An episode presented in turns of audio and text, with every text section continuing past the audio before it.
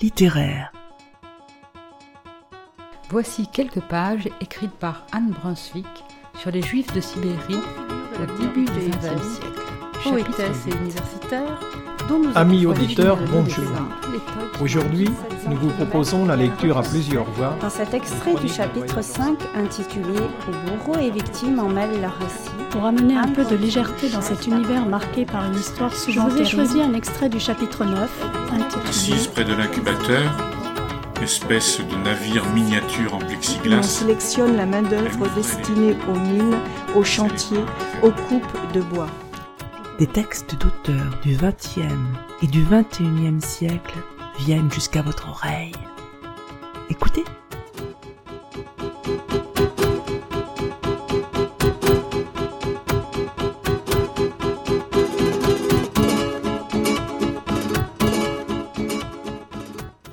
Bonjour chers auditeurs, bonjour Jacques. Bonjour Christine. Tu m'as dit que tu souhaitais consacrer une émission à Jorg Louis Borges, que je connais mal. J'avais lu autrefois le livre de sable et sur ton invitation je me suis remise à la lecture de Fiction, un recueil publié en 1944. Mais est-ce que tu peux nous en dire plus euh, sur cet écrivain argentin qui a occupé une place importante dans la littérature mondiale? C'est Fiction qui m'a fait connaître Borges. J'ai rencontré en 1975 le livre dans les magasins Decré à Nantes et ça m'a tout de suite fasciné, en particulier parce qu'il disait Claude Mauriac sur euh, Borges. Borges est né à Buenos Aires en Argentine à la veille du XXe siècle en 1899 et il est mort à Genève en 1986. Il appartient à une famille privilégiée sur le plan culturel. Son père était avocat, sa mère traductrice. Je crois qu'il y a dans sa vie une dimension internationale. Tout à fait, la famille de son père était pour partie espagnole, portugaise, anglaise. Celle de sa mère, espagnole, et vraisemblablement portugaise aussi. Chez lui, on parle aussi bien espagnol qu'anglais. Depuis sa plus tendre enfance, Borges est donc bilingue. Pendant la Première Guerre mondiale, la famille Borges habite durant trois années en Suisse. Après la guerre, la famille séjourne en Espagne. Borges devient membre d'un mouvement littéraire d'avant-garde, l'ultraïsme, influencé par le mouvement Dada et par le futurisme italien. Il va revenir au Brésil en 1921. Mais comment commence sa carrière d'écrivain? Il fonde des revues, il traduit notamment Kafka, dont nous sentirons l'influence dans l'écriture des nouvelles, et Faulkner. Il publie des poèmes et des essais. À la fin des années 1930, il commence à écrire des contes et des nouvelles qui feront sa renommée, et publie une quantité considérable de critiques littéraires. En 1938, il obtient un emploi dans une bibliothèque municipale de Buenos Aires. C'est à cette époque qu'il écrit Pierre Ménard, auteur de Don Quichotte, son premier conte fantastique. Mais il perd cet emploi en 1946 en raison de ses positions contre la politique péroniste. En 1955, le gouvernement révolutionnaire militaire, qui va chasser Juan Perro Perón du pouvoir, nomme Borges directeur de la Bibliothèque nationale. Il devient également professeur à la faculté de lettres de Buenos Aires. Sa renommée internationale touchera l'Europe et la France grâce à Roger Caillois dans les années 1950-1960 et il reçoit de nombreux prix. Ce qu'il faut savoir enfin, c'est que Borges deviendra progressivement aveugle à partir de 1955. Cependant, il va continuer d'écrire pendant 30 ans en dictant des textes. Aujourd'hui, nous vous lirons donc deux nouvelles de Borges. Vous savez que ses thèmes de prédilection sont le plus souvent l'imagination, l'infini, la duplication, l'identité, les labyrinthes, les miroirs. Jacques va donc vous lire La bibliothèque de Babel, extrait de fiction au caractère labyrinthique Et mathématiques. et mathématique.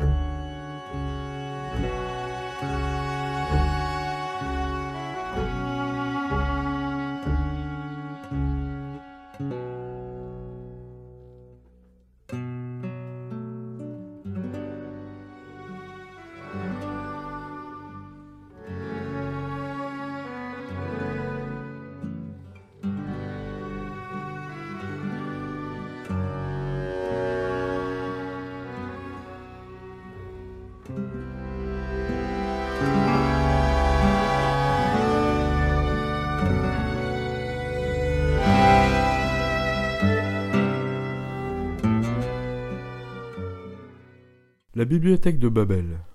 L'univers, que d'autres appellent la bibliothèque, se compose d'un nombre indéfini et peut-être infini de galeries hexagonales, avec au centre de vastes puits d'aération bordés par des balustrades très basses.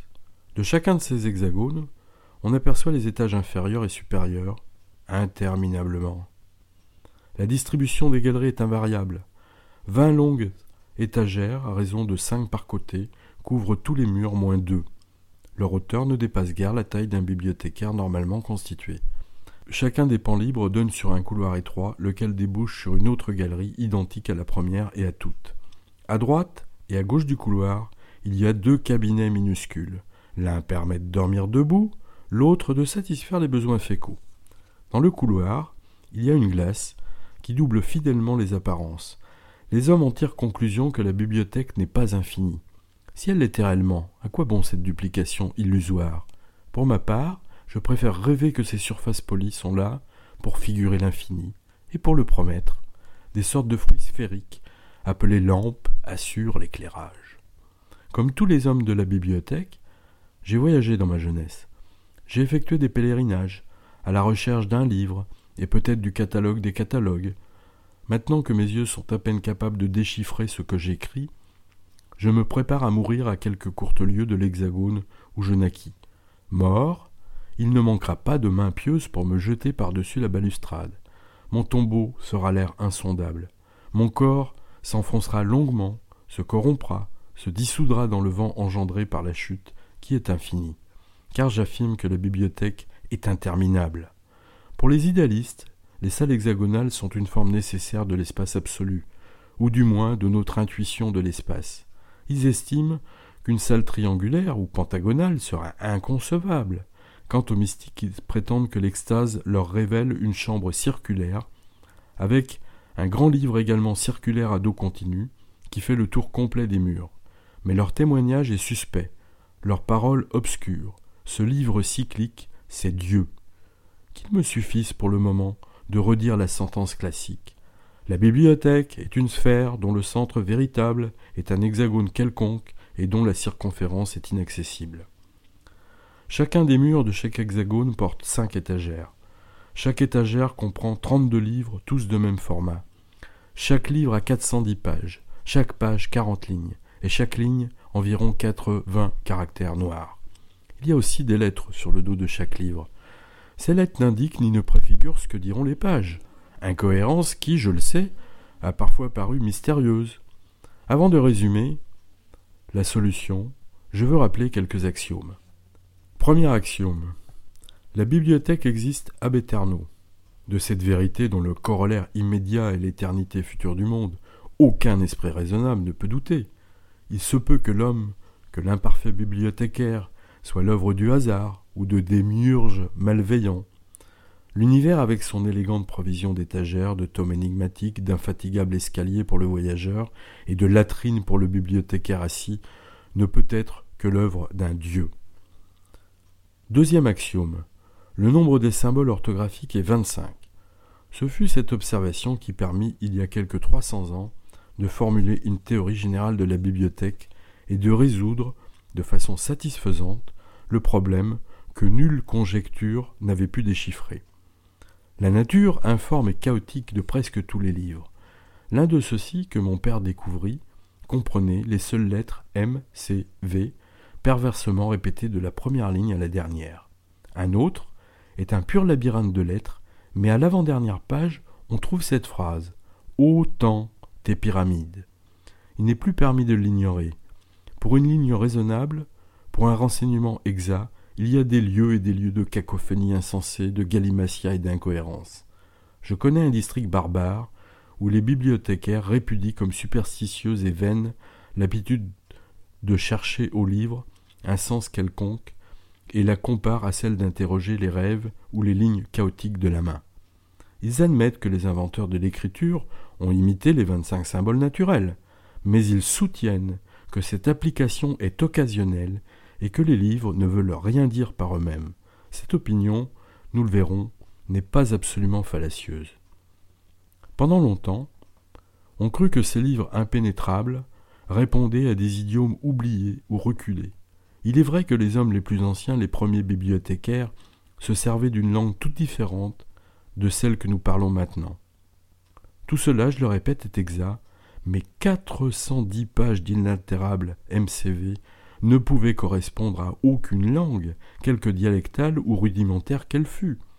D'aucuns insinuèrent que chaque lettre pouvait influer sur la suivante, et que la valeur de MCV à la troisième ligne de la page 71 n'était pas celle de ce groupe à telle autre ligne d'une autre page.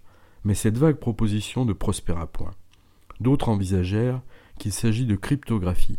C'est cette hypothèse qui a fini par prévaloir et paraît universellement acceptée, bien que dans un sens différent du primitif.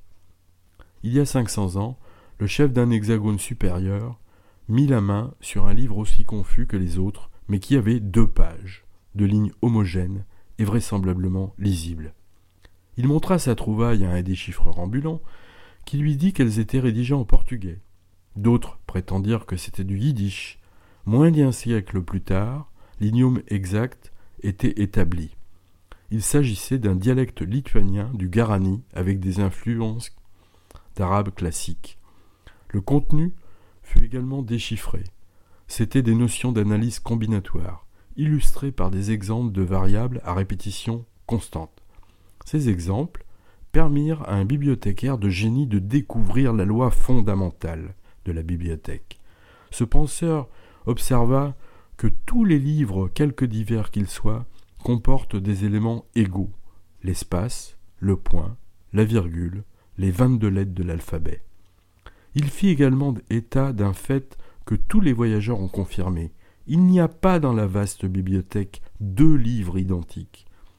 De ces prémices incontroversables, il déduisit que la bibliothèque est totale et que ses étagères consignent toutes les combinaisons possibles des vingt et quelques symboles orthographiques, c'est-à-dire tout ce qu'il est possible d'exprimer dans toutes les langues. Tout, l'histoire minutieuse de l'avenir, les autobiographies des archanges, le catalogue fidèle de la bibliothèque, des milliers et des milliers de catalogues mensongers, la démonstration de la fausseté de ces catalogues, la démonstration de la fausseté du catalogue véritable, l'évangile gnostique de Basilide, le commentaire de cet évangile, le commentaire du commentaire de cet évangile, le récit véridique de ta mort, la traduction de chaque livre en toutes les langues, les interpolations de chaque livre dans tous les livres.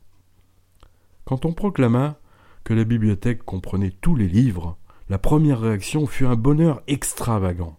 Tous les hommes se sentirent maîtres d'un trésor intact et secret. Il n'y avait pas de problème personnel ou mondial dont l'éloquente solution n'exista quelque part. L'univers se trouvait justifié. L'univers avait brusquement conquis les dimensions illimitées de l'espérance. En ce temps-là, il fut beaucoup parlé des justifications livre d'apologie et de prophétie qui justifiait à jamais les actes de chaque homme et réservait à son avenir de prodigieux secrets. Des milliers d'impatients abandonnèrent le doux hexagone natal et se ruèrent à l'assaut des escaliers, poussés par l'illusoire dessein de trouver leur justification. Ces pèlerins se disputaient dans les étroits couloirs, proféraient d'obscures malédictions, s'étranglaient entre eux dans les escaliers divins, jetaient au fond des tunnels les livres trompeurs, périssés, précipités par les hommes de régions reculées. D'autres perdirent la raison. Il n'est pas niable que les justifications existent, mais les chercheurs ne s'avisaient pas que la probabilité pour un homme de trouver la sienne, ou même quelques perfides variantes de la sienne, approche de zéro. On espérait aussi, vers la même époque, l'éclaircissement des mystères fondamentaux de l'humanité, l'origine de la bibliothèque et du temps. Il n'est pas invraisemblable que ces graves mystères puissent s'expliquer à l'aide des seuls mots humains. Si la langue des philosophes ne suffit pas, la multiforme bibliothèque aura produit la langue inouïe qu'il y faut avec les vocabulaires et les grammaires de cette langue. Voilà déjà quatre siècles que les hommes dans cet espoir fatiguent les hexagones. Il y a des chercheurs officiels, des inquisiteurs. Je les ai vus dans l'exercice de leurs fonctions. Ils arrivent toujours harassés, ils parlent d'un escalier sans marcher qui manqua leur rompre le cou, ils parlent de galeries et de couloirs avec le bibliothécaire. Parfois ils prennent le livre le plus proche et le parcours en quête de mots infâmes. Visiblement, aucun d'eux n'espère rien découvrir. À l'espoir éperdu succéda, comme il est naturel, une dépression excessive. La certitude que quelques étagères de quelques hexagones enfermaient des livres précieux et que ces livres précieux étaient inaccessibles sembla presque intolérable. Une secte blasphématoire proposa d'interrompre les recherches et de mêler lettres et symboles jusqu'à ce qu'on parvint à reconstituer, moyennant une faveur imprévue du hasard, ces livres canoniques. Les autorités se virent obligées à promulguer des ordres sévères.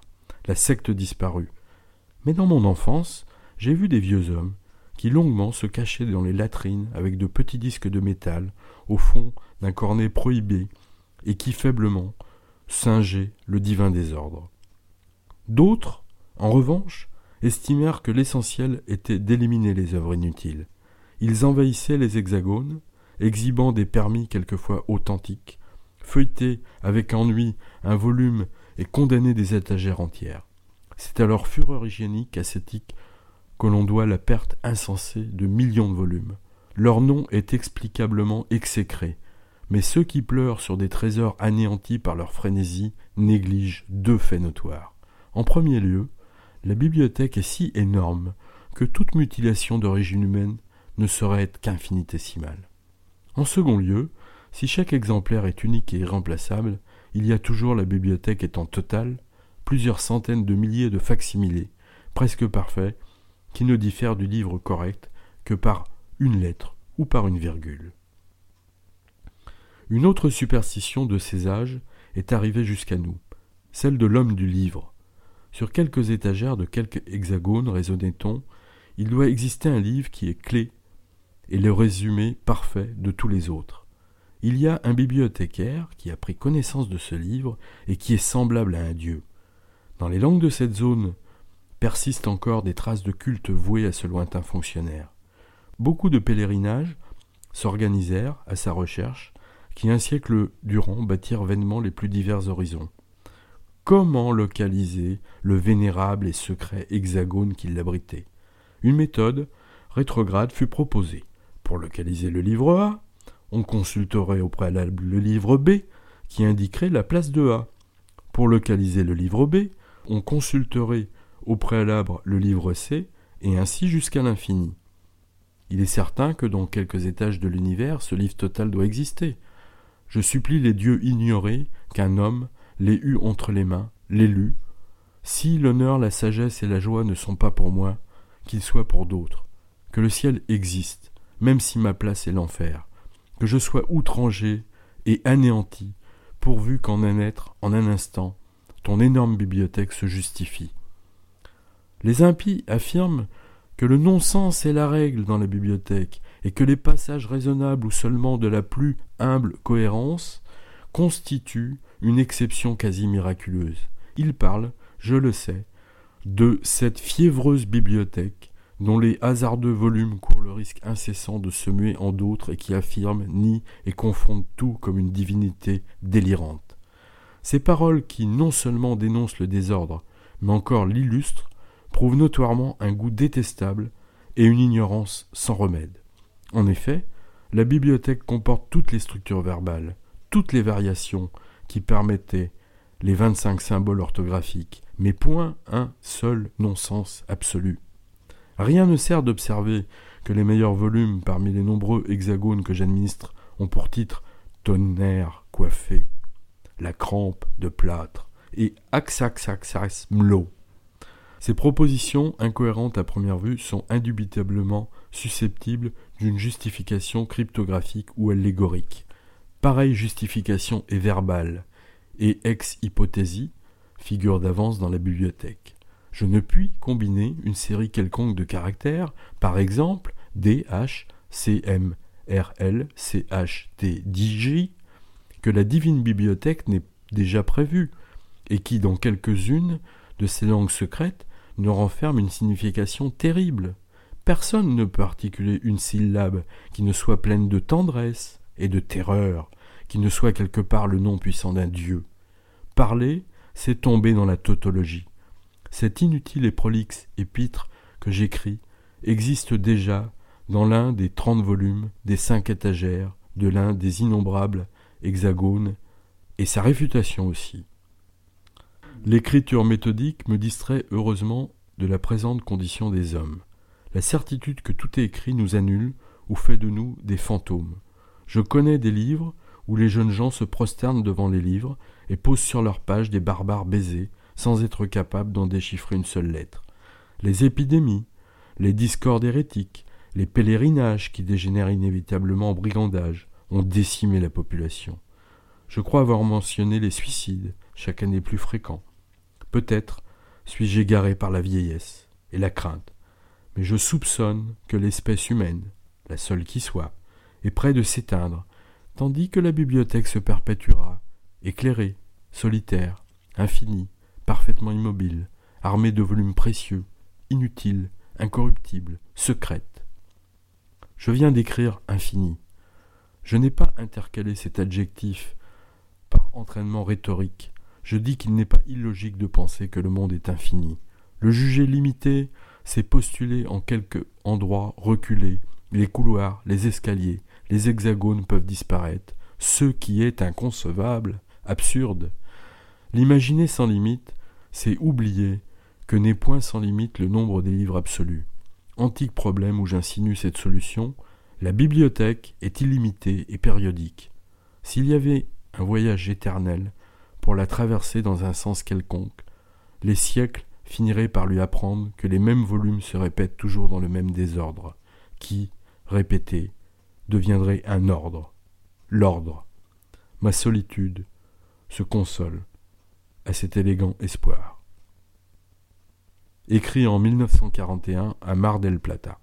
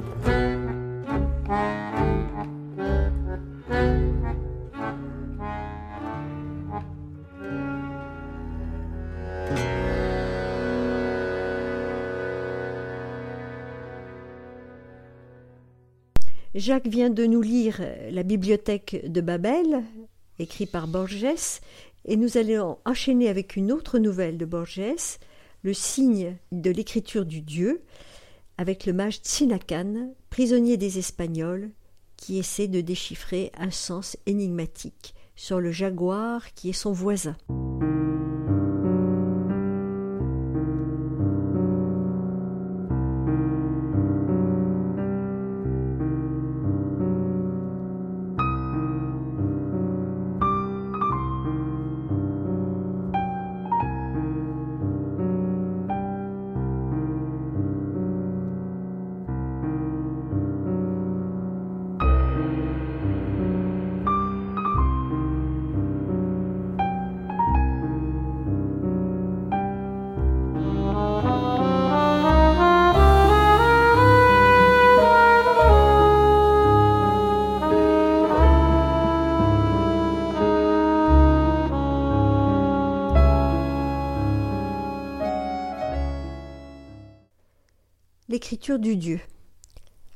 Prison est profonde, elle est en pierre. Sa forme est celle d'une demi-sphère presque parfaite. Le sol, qui est aussi en pierre, l'arrête un peu avant le grand cercle, ce qui accentue de quelque manière les sentiments d'oppression et d'espace. Un mur la coupe en son milieu. Il est très haut, mais n'atteint pas la partie supérieure de la coupole. D'un côté, il y a moi, Tsinakan, mage de la pyramide de Carolom, qui fut incendiée par Pedro de Alvarado. De l'autre, il y a un jaguar, qui mesure à pas égaux et invisibles le temps et l'espace de la cellule. Au ras du sol, une large fenêtre munie de barreaux s'ouvre dans le mur central. À l'heure sans ombre, on ouvre une trappe dans le haut, et un geôlier que les années ont petit à petit effacé manœuvre une poulie de fer et nous descend à l'extrémité d'un câble des cruches d'eau et des morceaux de viande. La lumière pénètre alors dans l'oubliette, c'est le moment où je peux voir le jaguar. Je ne sais plus le nombre des années que j'ai passées dans la ténèbre. Moi qui autrefois fus jeune et qui pouvais marcher dans cette prison, je ne fais plus autre chose qu'attendre, dans l'attitude de ma mort, la fin que les dieux me destinent. Avec le profond couteau de silex, j'ai ouvert la poitrine des victimes. Maintenant, je ne pourrai pas, sans l'aide de la magie, me lever de la poussière. La veille de l'incendie de la pyramide, des hommes qui descendirent des hauts chevaux me tourmentèrent avec des métaux ardents pour que je leur révèle la cachette d'un trésor. Ils renversèrent devant mes yeux la statue du Dieu, mais celui-ci ne m'abandonnera pas, et je suis resté silencieux dans les tortures. Ils me lacérèrent, me brisèrent, me déformèrent. Puis je me réveillai dans cette prison que je ne quitterai plus durant ma vie de mortel. Poussé par la nécessité de faire quelque chose, de peupler le temps, je voulus me souvenir, dans cette ombre, de tout ce que je savais. Je gaspillais des nuits entières à me rappeler l'ordre et le nombre de certains serpents de pierre, la forme d'un arbre médicinal. De cette manière je mis en fuite les années, et je pris possession de tout ce qui m'appartenait. Une nuit, je sentis que j'approchais d'un souvenir précieux. Avant de voir la mer, le voyageur perçoit une agitation dans son sang. Quelques heures après, je commençais à entrevoir ce souvenir. C'était une des traditions qui concernent le Dieu. Prévoyant qu'à la fin des temps se produiraient beaucoup de malheurs et de ruines, il écrivit le premier jour de la création une sentence magique capable de conjurer tous ces maux. Il écrivit de telle sorte qu'elle parvienne aux générations les plus éloignées et que le hasard ne puisse l'altérer. Personne ne sait où il l'écrivit, ni avec quelle lettre, mais nous ne doutons pas qu'elle subsiste quelque part, secrète, et qu'un élu un jour ne doive la lire. Je réfléchis alors que nous nous trouvions comme toujours à la fin des temps, et que ma condition de dernier prêtre du Dieu me donnerait peut-être le privilège de déchiffrer cette écriture. Le fait que les murs d'une prison m'entouraient ne m'interdisait pas cette espérance. Peut-être avais-je vu des milliers de fois l'inscription à Kaolom, et il ne m'avait manqué que de la comprendre. Cette pensée me donna du courage, puis me plongea dans une espèce de vertige. Sur toute l'étendue de la terre il existe des formes antiques, des formes incorruptibles et éternelles. N'importe laquelle d'entre elles pouvait être le symbole cherché, une montagne pouvait être la parole du Dieu, ou un fleuve, ou l'empire, ou la disposition des astres. Mais au cours des siècles les montagnes s'usent, et le cours d'un fleuve dévie, et les empires connaissent des changements et des catastrophes, et la figure des astres varie. Jusque dans le firmament, il y a mutation. La montagne et l'étoile sont des individus, et les individus Je cherchais quelque chose de plus tenace, de moins vulnérable. Je pensais aux générations, des céréales, des herbes, des oiseaux, des hommes. Peut-être la formule était-elle écrite sur mon visage, et j'étais moi-même le but de ma recherche. À ce moment, je me souvins que le jaguar était un des attributs du Dieu. Alors la piété remplit mon âme. J'imaginai le premier matin du temps. J'imaginais mon Dieu confiant son message à la peau vivante des jaguars, qui s'accouplerait et s'engendrerait sans fin dans les cavernes, dans les plantations, dans les îles, afin que les derniers hommes le reçoivent. J'imaginais ce réseau de tigres, ce brûlant labyrinthe de tigres, répandant l'horreur dans les prés et les troupeaux, pour conserver un dessein. La cellule adjacente contenait un jaguar. Dans ce voisinage, j'aperçus la confirmation de ma conjecture et une secrète faveur. Je passai de longues années à apprendre l'ordre et la disposition des tâches. Chaque aveugle journée me consentait un instant de lumière, et je pouvais alors fixer dans ma mémoire les formes noires qui marquaient le pelage jaune. Quelques-unes figuraient des points, d'autres formaient des raies transversales sur la face intérieure des pattes, d'autres, annulaires, se répétaient. Peut-être était-ce un même son ou un même mont. Beaucoup avaient des bords rouges. Je ne dirai pas mes fatigues et ma peine. Plus d'une fois je criai au mur qu'il était impossible de déchiffrer un pareil texte. Insensiblement, l'énigme concrète qui m'occupait me tourmenta moins que l'énigme générique que constitue une sentence écrite par un Dieu. Quelle sorte de sentence, me demandai-je, devait formuler une intelligence absolue? Je réfléchis que même dans les langages humains il n'y a pas de proposition qui ne suppose pas d'univers entier. Dire le tigre, c'est dire les tigres engendrèrent, les cerfs et les tortues qu'il dévora, l'herbe dont se nourrissent les cerfs, la terre qui fut la mère de l'herbe, le ciel qui donna le jour à la terre. Je réfléchis encore que dans le langage d'un Dieu, toute parole énoncerait cet enchaînement infini de faits, et non pas d'un mode implicite, mais explicite, non pas d'une manière progressive, mais instantanée. Avec le temps, la notion même d'une sentence divine me parut puérile et blasphématoire. Un Dieu, pensais-je, ne doit dire qu'un seul mot qui renferme la plénitude. Aucune parole articulée par lui ne peut être inférieure à l'univers ou moins complète que la somme du temps.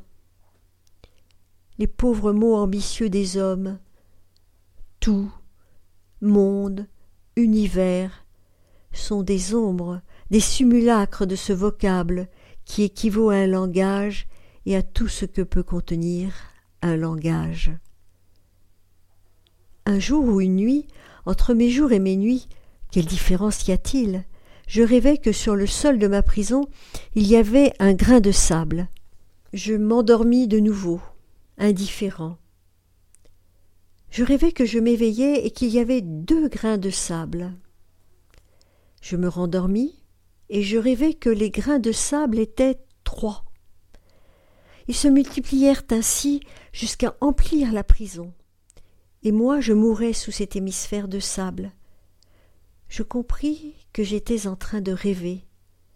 Je me réveillais au prix d'un effort très grand. Me réveiller fut inutile. Le sable m'étouffait.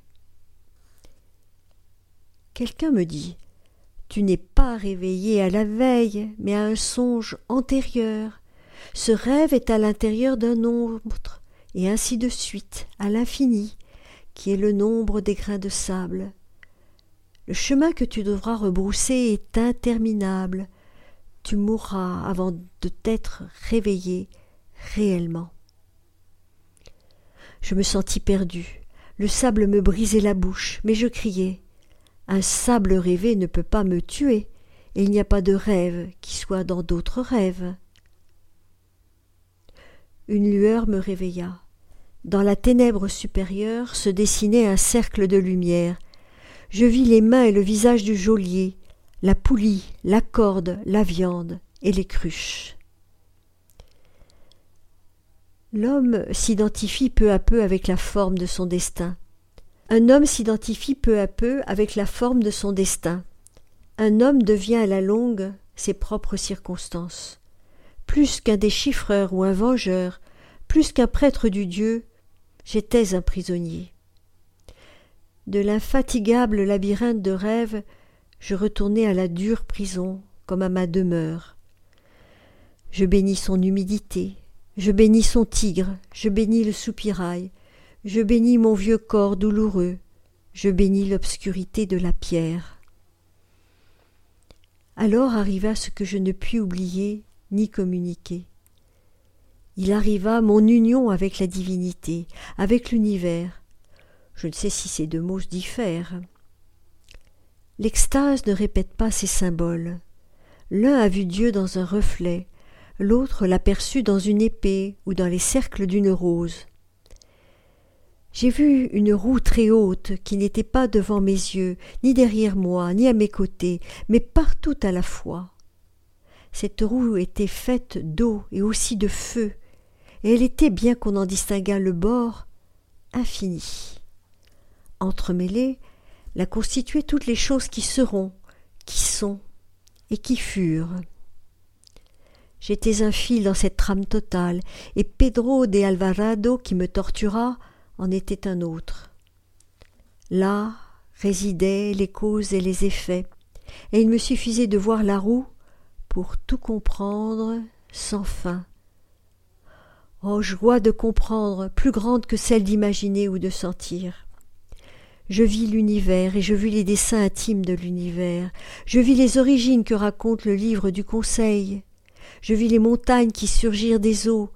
Je vis les premiers hommes qui étaient de la substance des arbres. Je vis les jarres qui attaquèrent les hommes. Je vis les chiens leur déchirant le visage. Je vis le Dieu sans visage qui est derrière les dieux. Je vis des cheminements infinis qui formaient une seule béatitude et, comprenant tout, je parvins aussi à comprendre l'écriture du tigre. C'est une formule de quatorze mots fortuits, qui paraissent fortuits. Il me suffirait de la prononcer à voix haute pour devenir tout-puissant. Il me suffirait de la prononcer pour anéantir cette prison de pierre, pour que le jour pénètre dans ma nuit, pour être jeune, pour être immortel, pour que le tigre déchire Alvarado, pour que le couteau sacré s'enfonce dans les poitrines espagnoles, pour reconstruire la pyramide, pour reconstituer l'empire. Quarante syllabes, quatorze mots, et moi, Tsinakan, je gouvernerai les terres que gouverna Motsektuma. Mais je sais que je ne prononcerai jamais ces mots, parce que je ne me souviens plus de Tsinakan que meurt avec moi le mystère qui est écrit sur la peau des tigres. Qui a entrevu l'univers, qui a entrevu les ardents desseins de l'univers, ne peut plus penser à un homme, à ses banales félicités ou à ses bonheurs médiocres, même si c'est lui cet homme. Cet homme a été lui. Mais maintenant, que lui importe? Que lui importe le sort de cet autre? Que lui importe la patrie de cet autre? Si lui, maintenant, n'est personne. Pour cette raison, je ne prononce pas la formule. Pour cette raison, je laisse les jours m'oublier, étendus dans l'obscurité.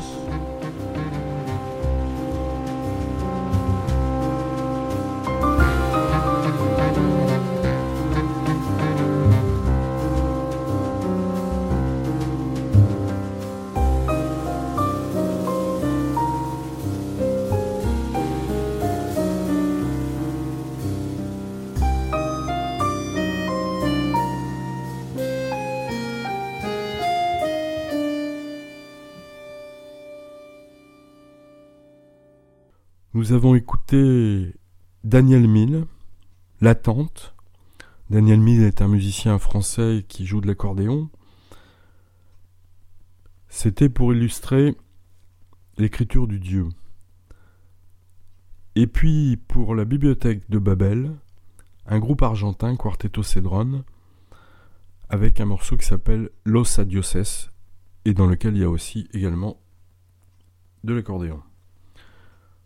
Et puis je voudrais terminer par un texte très court de Claude Mauriac qui a dit, qui a écrit Jorge Luis Borges est l'un des dix, peut-être des cinq auteurs modernes qu'il est essentiel d'avoir lus. Après l'avoir approché, nous ne sommes plus les mêmes. Notre vision des êtres et des choses a changé. Nous sommes plus intelligents, sans doute même avons-nous plus de cœur. Chers auditeurs, si vous souhaitez réagir à cette émission, en connaître les horaires, la télécharger, nous rejoindre, rendez-vous sur le site de Radio G 101.5 ou sur le site de l'émission www.impromptu.fr. Vous nous y retrouverez